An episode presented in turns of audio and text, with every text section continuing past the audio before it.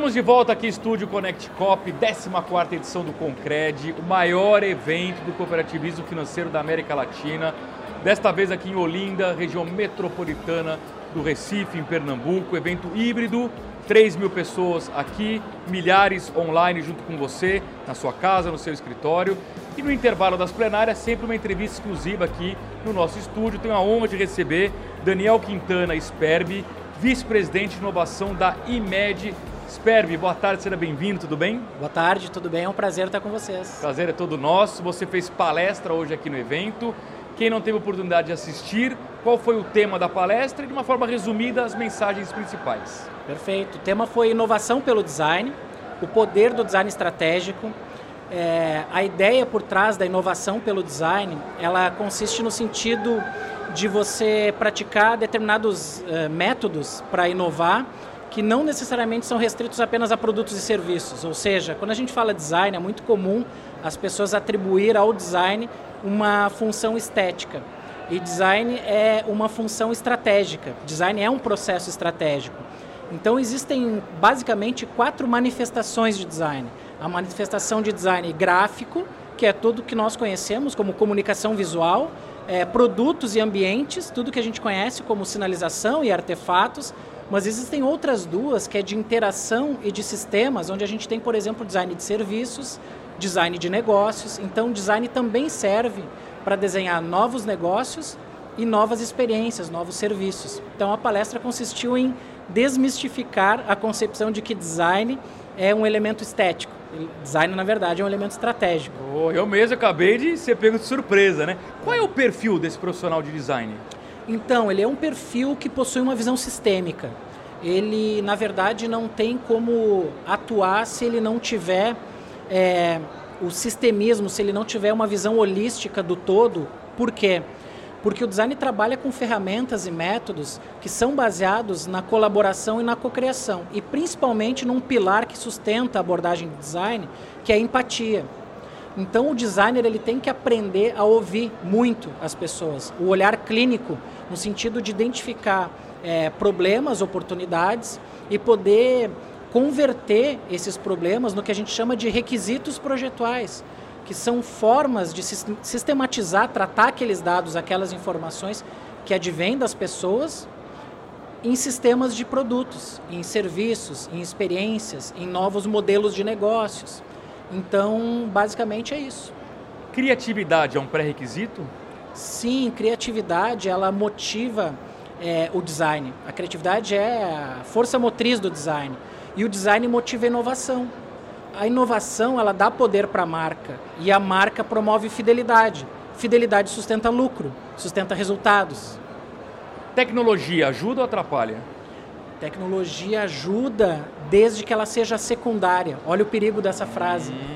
Desde que ela seja secundária. Eu não posso começar com a tecnologia. Eu preciso começar com um fator humano. Primeiro eu preciso entender o fator humano, desenhar a solução, e eu ainda não estou falando de tecnologia, e suportar a solução com tecnologia. Mas jamais é, atribuir a tecnologia, buscar uma tecnologia de prateleira que funciona num outro negócio para o meu negócio. Porque daí eu estou, de fato, incorrendo num risco muito alto de pegar algo que funciona para uma determinada empresa e que não necessariamente vai funcionar para a minha.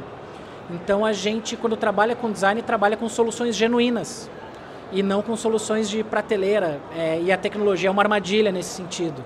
Ela ajuda desde que ela seja secundária. Agora fica até um pouco mais aliviado, porque esse, esse mundo aí dos robôs capital humano faz a diferença ainda. Com certeza, com certeza. Existe uma variável que a máquina, e olha que é difícil falar essa frase, mas vamos lá. É, a, a, inteligência artificial avança muito, de maneira exponencial, mas está longe ainda o dia em que uma máquina vai ser capaz de ter aquilo que um, um estudioso, que não está nos livros de design nem de administração, que chama Krishnamurti, Jiddu Krishnamurti, ele diz que inteligência é o mais alto grau de sensibilidade. O que, que ele quer dizer com isso? Sensibilidade para fins dos nossos sentidos. A minha capacidade de olhar, de sentir, de tocar, de cheirar, de o sabor. A máquina não consegue reproduzir isso.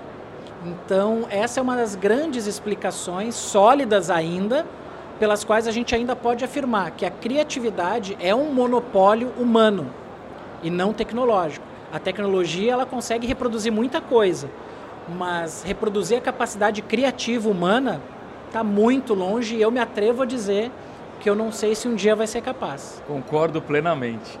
E como que você percebeu que o público aqui do cooperativismo financeiro recebeu a sua mensagem? Foi muito interessante porque eu tinha um desafio montando essa palestra que era falar de design, falar de inovação, falar de algumas ferramentas no aspecto passivo, que é a característica de uma palestra, diferente de, um, de uma oficina, de um workshop, de um curso, é, eu me experimentei.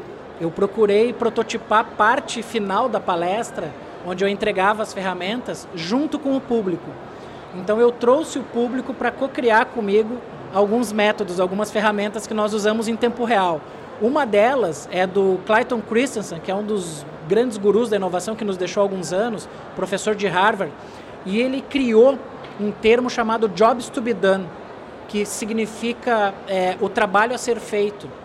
E, e nesse sentido, o exercício que nós fizemos na palestra foi justamente convidar o público para responder algumas perguntas e que são ah, perguntas que, que levam para respostas que trocam é, assim que eu mudo a pergunta. Então, por exemplo, é, você quer uma furadeira ou você quer um buraco na parede? É 80% das pessoas dizem que querem uma furadeira. Aí eu faço uma outra pergunta. Você quer um buraco na parede ou você quer pendurar um quadro? As pessoas mudam de opinião. Agora elas querem pendurar um quadro. Eu faço uma terceira pergunta. Você quer pendurar um quadro ou você quer decorar a parede? Eu quero decorar a parede. Eles mudaram três vezes. Por que, que eles mudaram? Porque a forma de fazer pergunta mudou. E isso é um resultado da nossa escola. Todos nós fomos educados numa escola orientada para a resposta. Nós fomos treinados a responder perguntas para passar em prova. Nós não fomos treinados, educados para resolver problemas e muito menos para formular boas perguntas.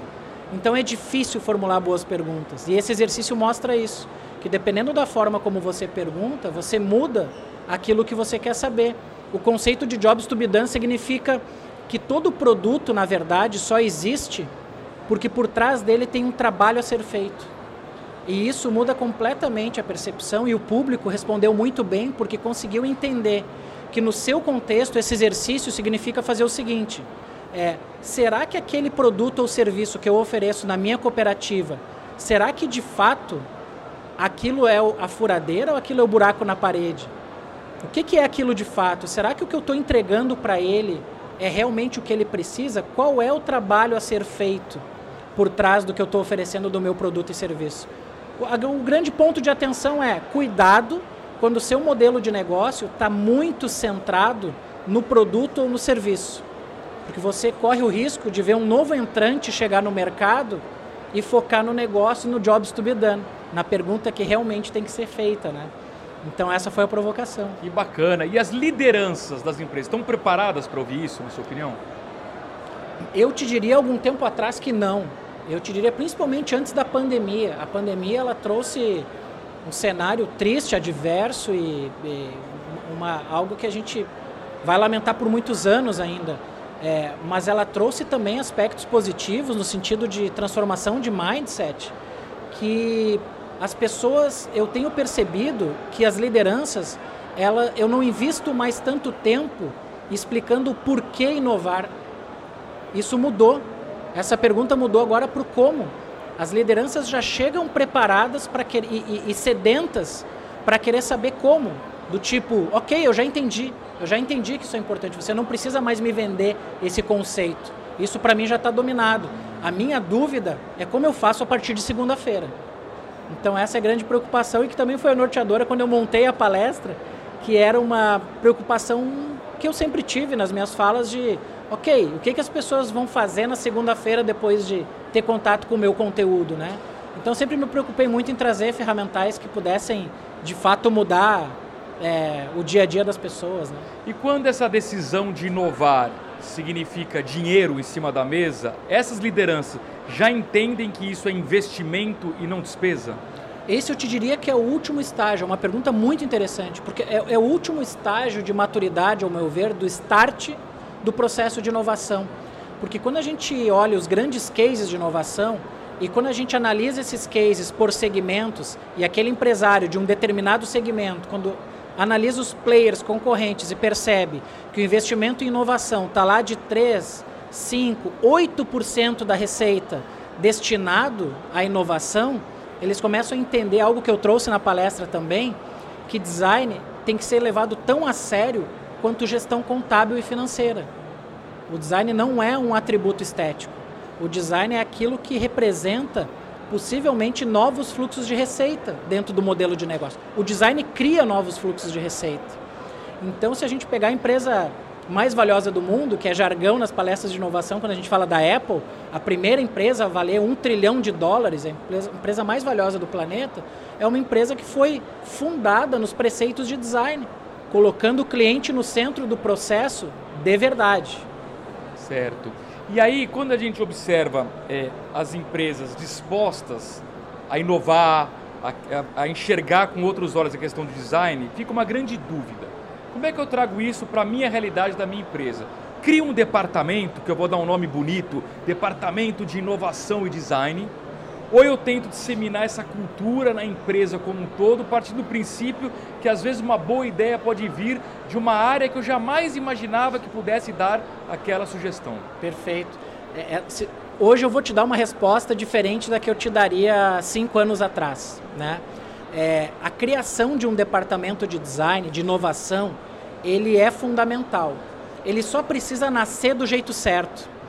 Porque se ele nasce da forma certa, ele nasce como uma espécie de catalisador para os demais setores da empresa. Quando ele nasce do jeito errado, ele nasce como uma ilha, em si mesmado. E aí a inovação de fato não acontece, porque quando você democratiza a inovação, você mostra que a inovação pode vir do departamento jurídico, é, com a aquisição de uma nova solução, de um novo software que você pode otimizar custos, na área financeira, na área de RH, uma nova ferramenta para captar talentos.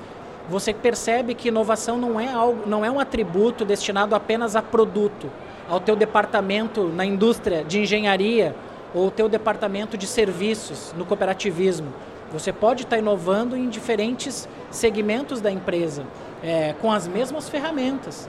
Então isso que é interessante. Então, é, de fato, esse é um dos grandes desafios, que é de abrir a possibilidade de ter uma liderança de inovação como dona do processo. E aí, por que, que eu te falei de anos anteriores? Porque eu cheguei já a acreditar que a inovação ela não precisaria ter necessariamente um dono, um pai, né, uma mãe, que ela deveria ser função de todos. Por outro lado, a experiência me mostrou que não ter é, alguém puxando à frente é, torna o processo muito mais lento.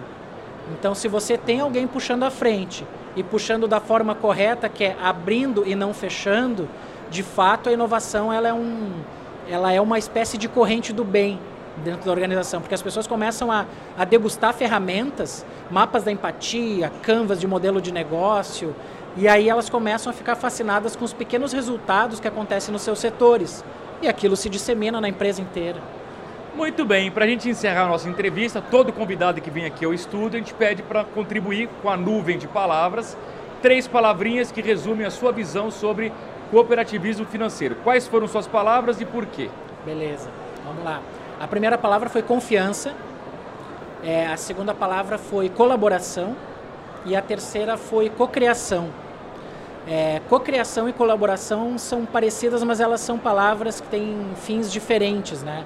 Eu acredito que confiança em primeiro lugar, porque o, o, modelo de negócio ele, ele demanda essa confiança. Então, né, não é uma área a qual eu atuo, mas é uma área que eu pude, principalmente no Sul, desenvolver vários trabalhos já ao nível de workshops em design thinking, enfim. E, então é uma realidade que eu conheço um pouco de fora e posso dizer que a palavra confiança que remete a propósito, é, ela gera esse nível de cumplicidade presente no modelo de negócio do cooperativismo. Então, confiança foi a primeira. É, colaboração, porque de fato é um modelo onde a colaboração ela, ela é genuína no modelo de negócio. Ele prega isso.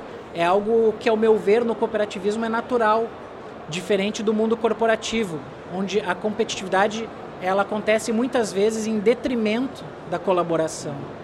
E cocriação, porque uma coisa é eu colaborar com você, outra coisa é nós criarmos juntos alguma coisa. Isso é mais profundo.